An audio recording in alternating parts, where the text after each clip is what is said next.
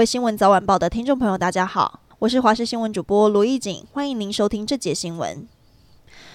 新北市板桥某幼儿园爆出涉嫌喂食幼儿巴比妥药物，有八名的幼童体内验出微量的巴比妥。如今也传出有药师在社群爆料，早在一个月前就有园方相关人员来询问巴比妥药物如何取得，并询问服用后的相关细节，掀起不少讨论。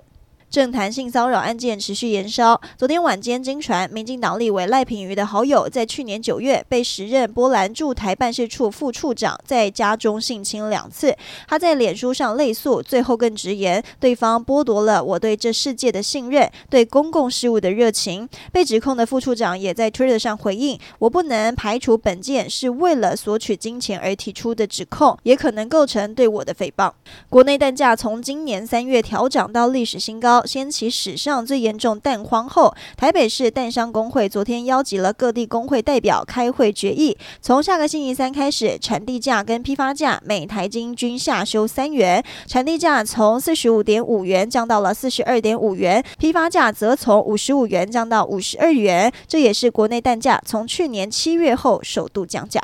疑似因为求爱不成，涉嫌在昨天持枪枪杀官渡咸州的越南籍配偶潘碧簪的嫌犯周俊南，在今天凌晨两点半左右，在新北市林口电厂邻近的鸿福宫旁边落网。台北市警专案小组连夜押返北市北投警分局侦讯中。一架长荣航空班机昨天在日本羽田机场被太航班机擦撞，一百四十名旅客今天凌晨搭机抵台，并搭乘长荣备妥的巴士前往台北车站或松山机场。旅客虽然无奈，但对长荣处理的方式给予肯定。